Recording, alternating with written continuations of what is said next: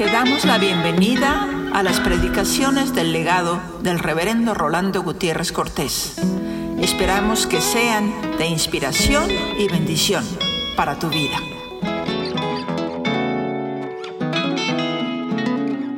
El proverbio que vamos a considerar en esta mañana es el que se registra con el verso 14 del capítulo 20 de este libro de los proverbios y que dice, el que compra dice, malo es, malo es, mas cuando se aparta se alaba.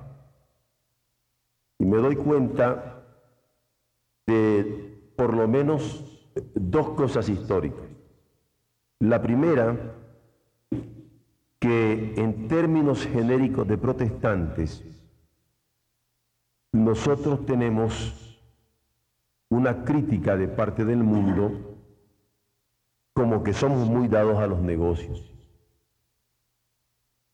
Y normalmente a niveles de historia e incluso con cierta censura ética, se ha dicho que los protestantes son eminentemente ricos. Y el fenómeno social que se dio es que muchas personas que conocieron a Jesucristo con una conversión genuina y en donde un cambio de vida se operó totalmente en ellos, comenzaron a tener cierto estilo que les permitía ahorrar.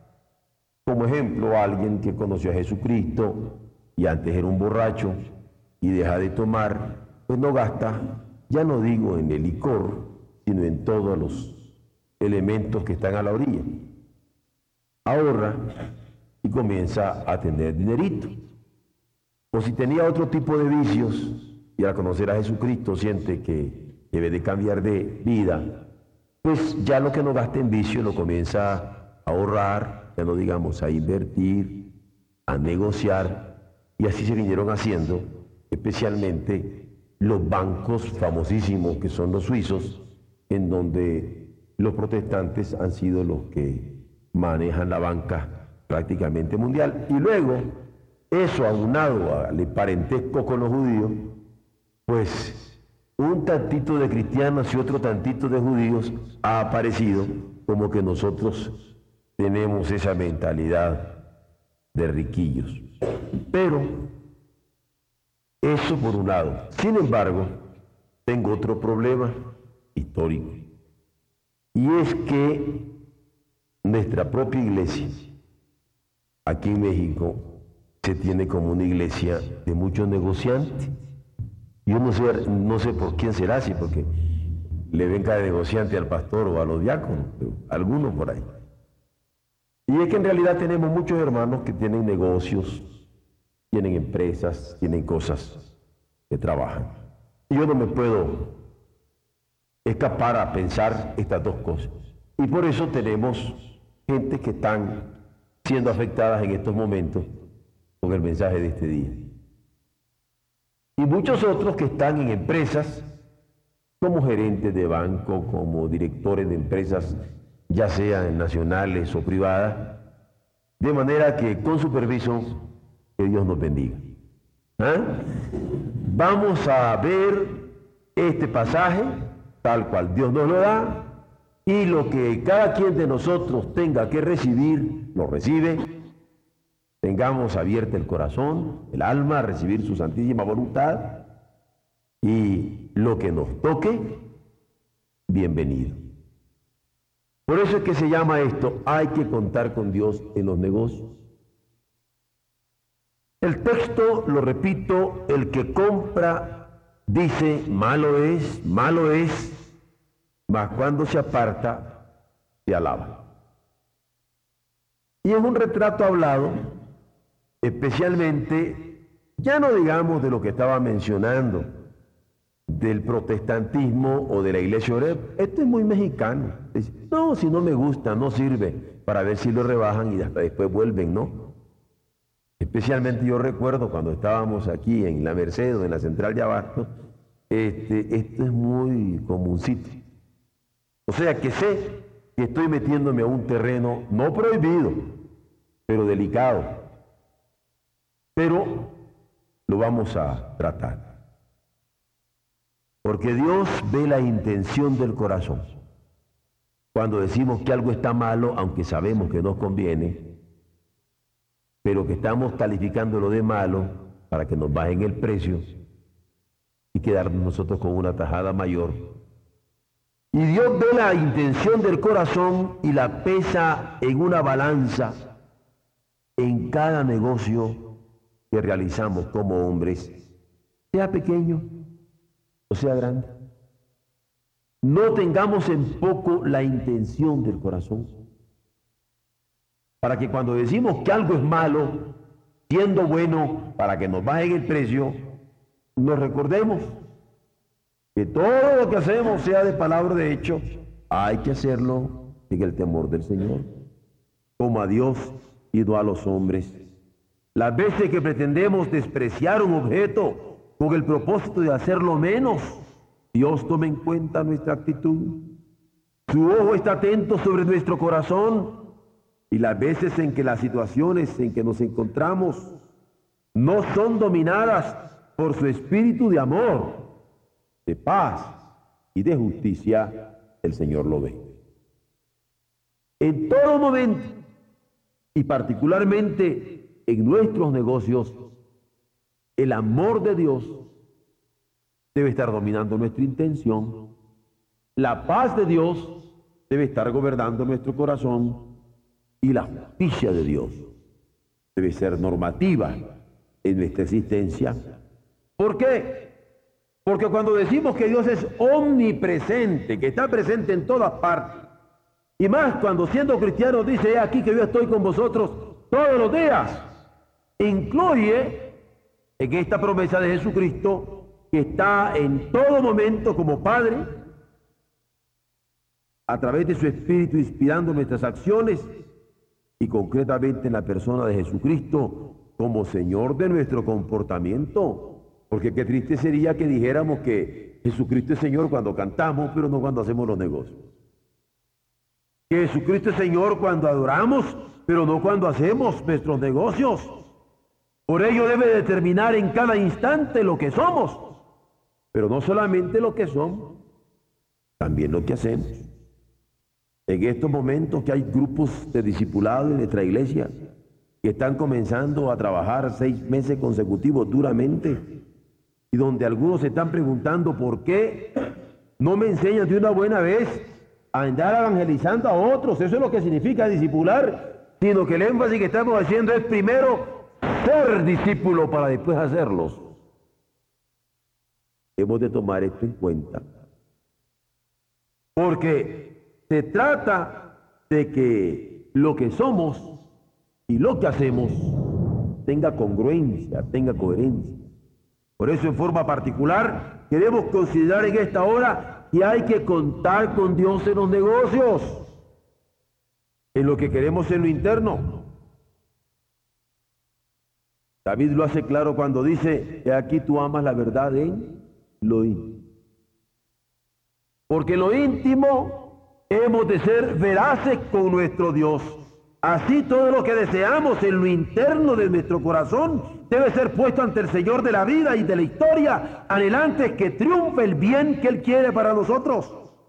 Pero que triunfe ese bien como norma que ha puesto para que la vida tenga sentido inequívoco en la historia y que nuestra vida sea ejemplar en la historia en donde nos estamos desempeñando. Muchos podrían tildar esto de exageración subjetivista y decir, es mucho subjetivismo, pastor. Ni modo que ande yo siempre allí pensando en las partes íntimas de mi corazón. Bueno, ¿por qué no? Por otro lado, es falso. Cuando se considera que de lo que se está hablando es de la autoridad objetiva de Dios, porque es Dios esa autoridad que está por encima de nuestra vida íntima y que se revela en la Biblia acerca del comportamiento humano. Y ese espíritu quien se encarga de corroborarlo en cada corazón. Y Él nos da la paz en cada ocasión que nosotros actuamos de acuerdo a su voluntad. y nos permite tener tranquilidad sabiendo que no fuimos injustos en nuestros tratos. No es autoridad que se inventa, sino la que Israel ha reconocido a través de los siglos como la ley y ahora nosotros conocemos como la revelación de su voluntad que da a conocer el valor de la esperanza. Porque estoy hablando de una esperanza que es esperanza. Yo hago mis negocios esperando en Dios. Yo hago mis tratos esperando en Dios. Yo hago mis inversiones esperando en Dios. Hay que esperar en Él. Hay que trabajar y esperar en Él. Porque el esperar en Él es lo que nos garantiza la seguridad de nuestra vida. Esta es la suprema herencia que nosotros poseemos de parte suya. ¿Qué seríamos en medio de esta vida si no contáramos con el valor de su esperanza? Por ello, planteamos que la intención con que se hace cada negocio, sea en sus acuerdos, o sea en los precios que se establecen, o en las compras que se llevan a cabo, son elementos que deben contar con Dios, de quien sabemos que ama la verdad en lo íntimo y en lo secreto nos hace comprender sabiduría. Hay que contar con Dios en los negocios. Y hay que contar con Dios en los negocios en lo que queremos el interno. Claro que voy a dejar muy destacado que a lo mejor alguien quiere el interno hacer una hermenéutica medio rara del sermón del pastor, no me voy a dejar. Porque alguien podría decir, ah, el pastor dijo que hay que esperar en Dios. Ya ves, vieja, así que me acuesto, aquí vendrá. No, no, no, no. Se trata de esperar en Dios, en el trabajo. Ya no nos podemos estar dando el lujo de estarnos levantando a las 7 de la mañana. A esa hora ya la cama debe estar tendida y aguantando una moneda para ver si brinca. No voy a hablar de la pereza. Ya de eso se ha encargado la Biblia de enseñarnos muchas cosas. Lo que estoy hablando es que hay que contar con Dios en los negocios y en primera instancia en lo íntimo. Pero eso íntimo, eso interno tiene que ser sincero, congruente, Dios, por nuestro trabajo. Pero hay que contar en lo que decimos, en los juicios, en los razonamientos, en los argumentos. Porque tanto lo que hacemos viene de lo íntimo como también lo que decimos. ¿O no es lo que dijo Jesucristo? De la abundancia del corazón, habla la boca. Entonces hay que tener muy limpio la parte íntima de nuestras almas para que nuestros juicios, nuestros razonamientos sean coherentes con esa verdad de Dios en lo interno del corazón. Tantas veces la intención se oculta tras palabras melosas o de aparente justicia, cual niebla que trata de engañar a nuestros interlocutores pero para el cristiano cuenta lo que dice. Su palabra ha de ser veraz. Sus juicios deben ser rectos. Sus argumentos de estricta severidad. Es bueno tomarlo en cuenta especialmente cuando somos empleados. Porque hay personas que les encanta andar alabando a los jueces, andar alabando a los jefes. Y todo lo hace bien el jefe, nunca se equivoca. Pobre jefe. Son los infalibles. Y estos labiosos, estos barberos, estos melosos. No, no, no, no, no, no, no. Eso no es parte del plan de Dios. Lo que decimos en nuestro juicio debe ser recto. No estamos hablando de razón humana. Es el espíritu y la palabra como elemento guía para la vida de la santidad. No estamos siquiera hablando solamente a niveles individuales o a niveles sociales, sino que estamos hablando de la razón divina. Que por el Espíritu Santo y la palabra revelada sabemos que nos dirige la verdad. Nuestros juicios deben ser veraces. Creemos que conviene acatar, no solo para evitar el castigo de fallarle a Dios, sino porque dirige en la senda de la bienaventuranza de serle agradables en todo. De modo que todo lo que digamos sea tan recto, tan justo, que Él se alegre con nuestra palabra. Para Jesús esto fue claro. En el sermón de la montaña, Él le dijo a sus discípulos que tuvieran como norma el hablar. Sí, sí. No, no. Así debían estimar los juicios que exteriorizaban, ya fuera como comentarios, ya fuera como palabra de aprecio, ya fuera como palabra de exaltación de valores. ¿Cuánta responsabilidad hay entonces para aquel que compra y dice, malo es, malo es, más cuando se aparta de al lado? Yo voy a llegando a un negocio y digo, no, eh, esto tiene tales y tales y tales cosas más. Te doy menos por él. Y especialmente cuando nosotros estamos engañando a la gente. Yo lo he visto esto muy seguido a niveles de las Marías en la ciudad. Lo he visto esto muy seguido cuando se anda comprando artesanías a los indígenas. Es extraordinario que personas que tienen ahora ya un salario mínimo de mil y pico de pesos acá, ¿no? Y están agarrando por hambre a estas personas que laboran. Es interesante que personas que tienen la capacidad de dejar el 10% de una cuenta de 5 mil pesos en una comida, al que le estudia el coche le dan 20 centavos. Y como ahora la de 100 pesos y la de 20 sale más grande las monedas de 20 que las de 100 pesos, pues más fácil se hace la cosa. Esto es una ironía, esto es algo que tomarlo en cuenta, esto es algo que debemos considerar. Hay que contar con Dios en nuestros negocios.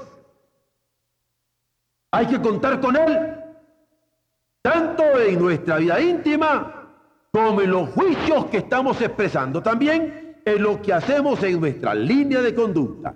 Muchos piensan que la moralidad consiste en que nuestra vida debe estar de acuerdo con el valor intrínseco que tienen los actos. Y es el acto el que tiene el valor. Un ejemplo muy sencillo. Si estamos en el templo, somos reverentes, porque como el acto es el culto, en el culto hay que tener reverencia. Y tenemos reverencia en nuestro pensamiento, en nuestro sentimiento, en nuestras acciones. Pero cuando salimos del culto, ahí ya no hay reverencia para el cuerpo, ya no hay reverencia para la vida, ya no hay reverencia para los tratos. Pero el cuerpo que está aquí, y el que luego sale a la calle, y el que luego está en los negocios, y el que luego está en el campo deportivo, es el cuerpo de Dios, el que ha redimido a Jesucristo con su sangre. La misma mente, la misma vida. Por eso, la moralidad no está en ese valor intrínseco del acto, sino en nuestra responsabilidad con Dios. Esto hay que entenderlo y dejarlo muy claramente definido. La Biblia habla no del valor intrínseco de los actos, del que se debe adelar para ser agradable al Señor. Es con Dios que hemos de cuidar nuestra relación. Es con Él que hemos de cuidar nuestra armonía. Es con Él que hemos de estar sintonizados recordando que no es solo a niveles individuales o sociales, sino a niveles de vida eterna. ¿De qué nos serviría tener relaciones individuales pacíficas? ¿De qué nos serviría tener relaciones sociales para buena convivencia con nuestros vecinos? Y a niveles de vida eterna estuviéramos en contra de los designios divinos. A nosotros compete basarnos en los principios del reino. A nosotros compete distinguir claramente que los fundamentos de amor, que los fundamentos de paz, que los fundamentos de justicia están centrados en quien los encarna plenamente y nos lo revela en la cruz del Calvario, es decir, en Jesucristo. Allí está nuestro fundamento de amor, Jesucristo. Allí está nuestro fundamento de paz, Jesucristo. Ahí está nuestro fundamento de justicia, Jesucristo. Qué terrible cuando nosotros decimos, sí, yo amo a Jesucristo, pastor, pero no puedo perdonar a mi cónyuge. Si yo creo en la paz de Dios, pastor, le podría hacer un libro sobre la paz de Dios. Pero no me puedo poner en paz en mi hogar. Se pueden escribir tratados de justicia, pero no tratamos con justicia a los que nos rodean. No podemos tener otro fundamento. Cuando nos encontramos en los negocios, hay un objeto que considerar a la hora de las transacciones que hacemos. Cuando nos encontramos en los negocios, debemos recordar la calidad que discutimos o el cumplimiento de pagos en que quedamos comprometidos. Es el objeto en que nosotros va a ser sujeto y que llamamos Señor. Porque Jesucristo es el que está determinando los negocios que estamos llevando a cabo, porque todo lo que hacemos, sea de palabra o sea de hecho, hemos de hacerlo como al Señor y nadie más. ¿Por qué podemos hacer para Jesucristo si nos diera a componer su coche? Él nunca tuvo coche. Digo que yo sé. Y a él se lo componemos bien. Pero al cliente tal, hasta le puedo cambiar una pieza nueva por otra vieja. Entonces, ¿cuál es nuestra norma? Las cosas hay que hacerlas como al Señor y no a los hombres. Eso es lo que significa. Porque yo puedo hacer un buen trabajo para Dios, pero aquel que me lo ha encargado, a ese no le hago un buen trabajo. A eso me estoy refiriendo. Nuestra normatividad es Cristo mismo. Nuestra moralidad no está en el objeto ni en el valor intrínseco del objeto, sino en el sujeto que nos está dominando. Hay que contar con Dios en los negocios. En dos palabras, no ser sinvergüenza. No, son fueron tres ya, ¿verdad? No ser sinvergüenza. Eso es todo. Tanto en lo íntimo como en los juicios, como en la línea de conducta que nosotros tenemos, pero también en lo que dejamos de hacer como línea de obediencia. Raro esto de construcción negativa en esta proposición, ¿no? en lo que dejamos de hacer como línea de obediencia. Hay que contar con Dios en lo que dejamos de hacer como línea de obediencia. A mí siempre se me ha hecho raro eso. Porque normalmente uno entiende que pecado es hacer esto malo, hacer esto otro, hacer esto otro, hacer esto, todo lo que es malo. Pero resulta que en la Biblia el pecado tiene también una definición tipo no parecería, dice. El pecado está en hacer, en aquel que sabe hacer lo bueno y no lo hace.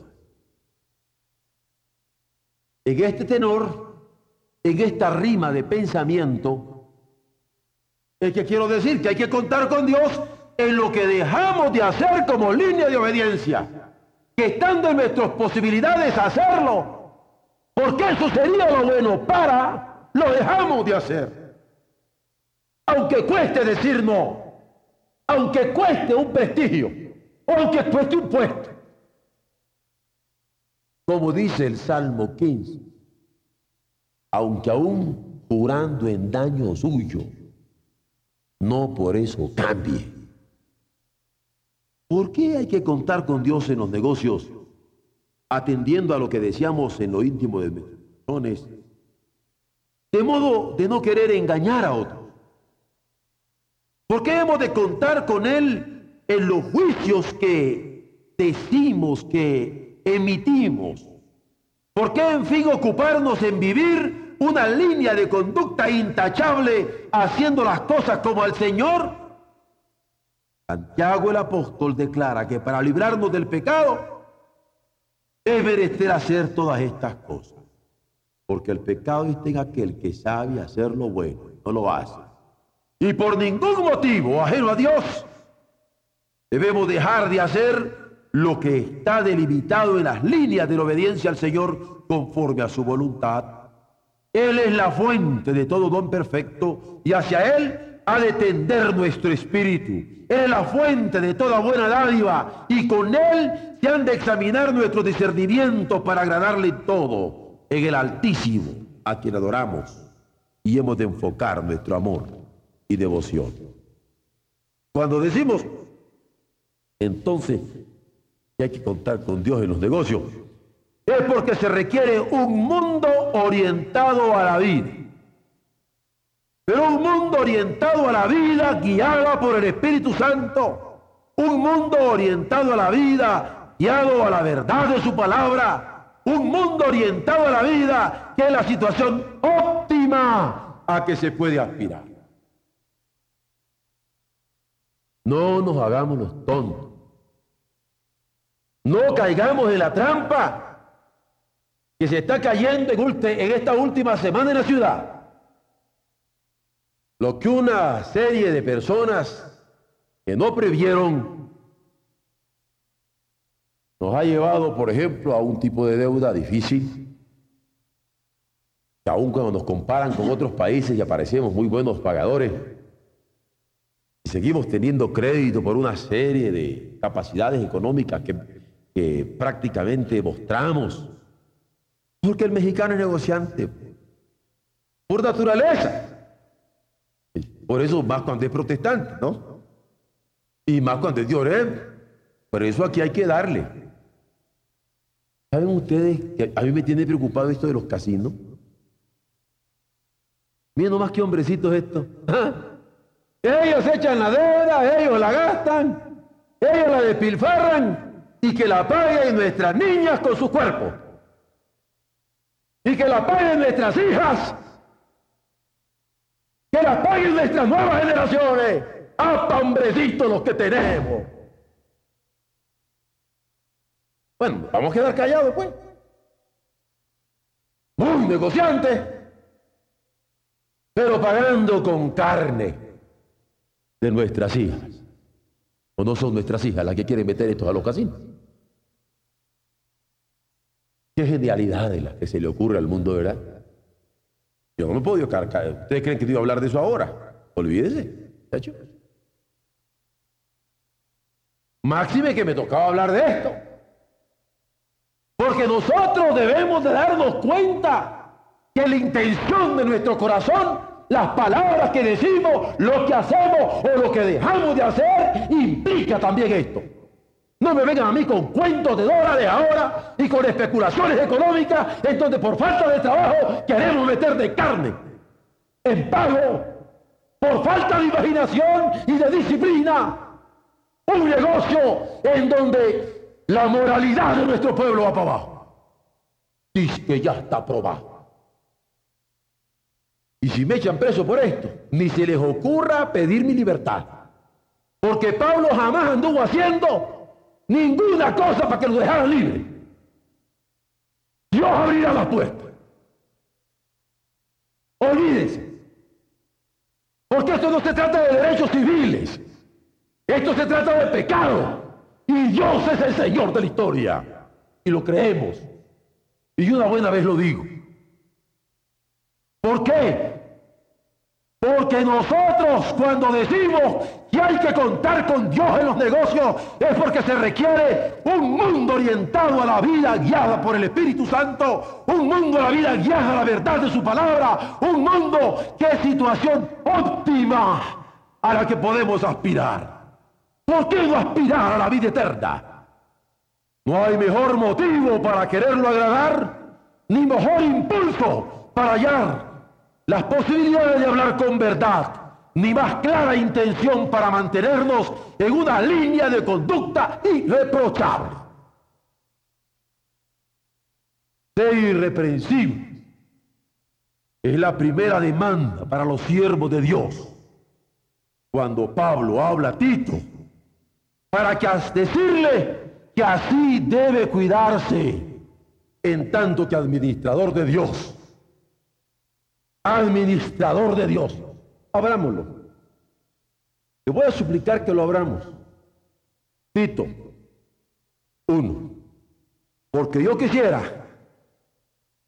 que esto quedara claro en nuestras mentes Máxime, teniendo en mente quién es Pablo.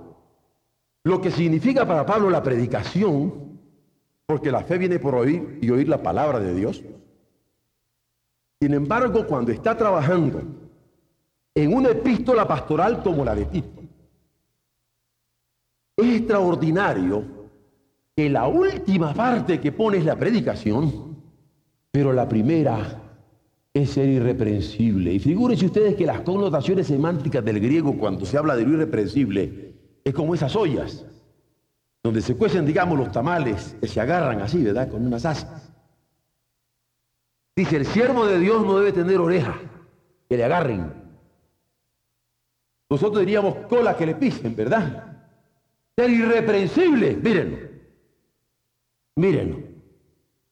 Es necesario que el obispo primero sea irreprensible. Que sea el mejor orador de la ciudad. Que sea irreprensible como administrador de Dios. No soberbio, mire más.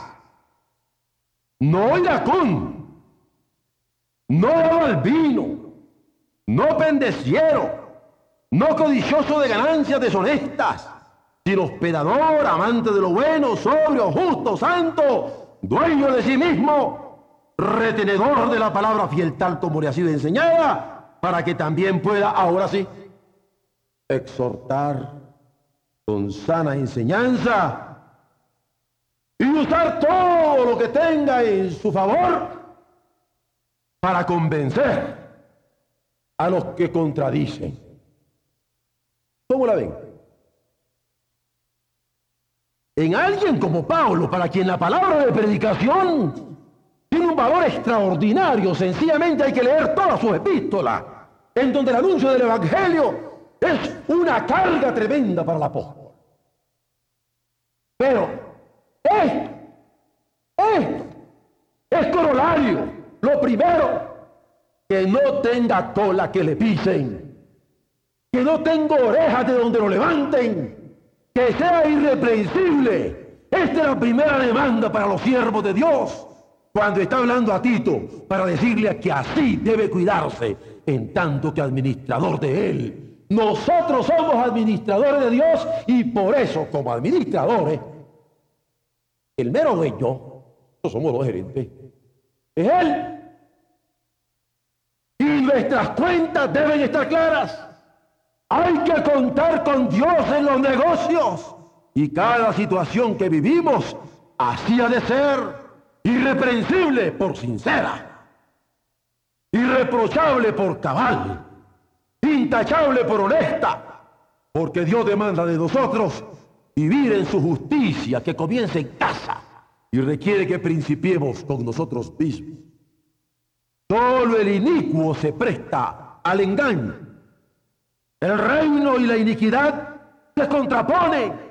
No puede haber iniquidad en los seres del reino de Dios y la dignidad del ministerio cristiano, la dignidad del siervo de Dios, la dignidad que ya tan poco se habla de ella, la dignidad de los hombres de ser hombres y las mujeres de ser mujeres y los hogares de ser hogares. La dignidad no se hipoteca por nada ni por nadie en tanto que hijo de Dios. Hay que contar con Dios en los negocios.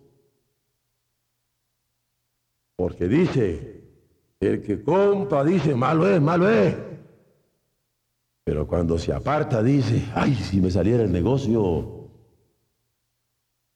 hay que decirle que hay que contar con Dios en los negocios. Ahora, máximo en una iglesia nuestra, en donde la regeneración es doctrina fundamentaria. Ya no digo fundamental, fundamentaria porque somos regenerados por el Espíritu. ¿Qué está haciendo el Espíritu Santo en nosotros? En qué medida está habitando la fe de ese Cristo en nuestros corazones y está transformando nuestro pensar, nuestro sentir, nuestro, nuestro hacer, nuestro actuar. Terrible sería sabernos ubicados como hijos de Dios, regenerados por su Espíritu y atentos a la corrección de nuestra vida a través de la vigilia y la oración y andar aprovechándonos de alguien a la hora de nuestros tratos, diciendo que algo está malo para bajar su precio, pero a la postre resultar que lo compramos porque era lo que nos convenía. Un cristiano no se aprovecha del otro. Un cristiano no se aprovecha del prójimo. Cuando se mueve la conciencia de haber sido perdonado por quien es santo y nos inspira a amar al prójimo. Y esto debe incluir cada negocio. Cada negocio que hacemos. Jesús lo dijo. ¿Qué hago esto hablar? Sí, sí. No, no. Hermanos, como mayordomos ante el Señor del cielo y de la tierra. Creador, sustentador, soberano, como mayordomos. Recuerden que ya no habremos de ser juzgados por nuestros pecados, cuando habiéndolos confesado, han sido lavados por la sangre bendita de Jesucristo nuestro Señor. Como dice el himno, todo fue pagado ya, nada de yo. Salvación perfecta da, no a medias o condicionada. Salvación perfecta, perfecta da, quien murió por mí. Cristo dio por mí sangre carmesí y por su muerte en la cruz la vida de Dios. No lo olvidemos. Porque nada nos podrá apartar de ese amor, como hemos estado cantando. Ni la muerte, ni la vida, ni ángeles, ni principados, ni lo presente, ni lo porvenir, ni lo alto, ni lo bajo, ni ninguna criatura nos podrá apartar del amor de Dios que es Cristo Jesús. No lo olvidemos. Ah, ah, pero esto sí recordemos. Que de algo que sí vamos a tener que dar cuenta es de nuestra mayordomía. Da cuenta de tu mayordomía.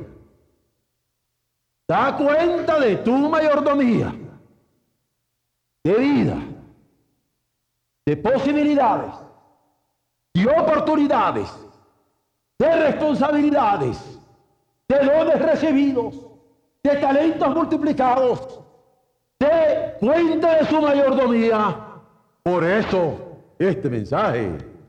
Bendito sea el Señor es de mi talla, porque hay que contar con Dios. Todos por pareja en nuestros negocios. Él tenga misericordia de nosotros y nos bendiga.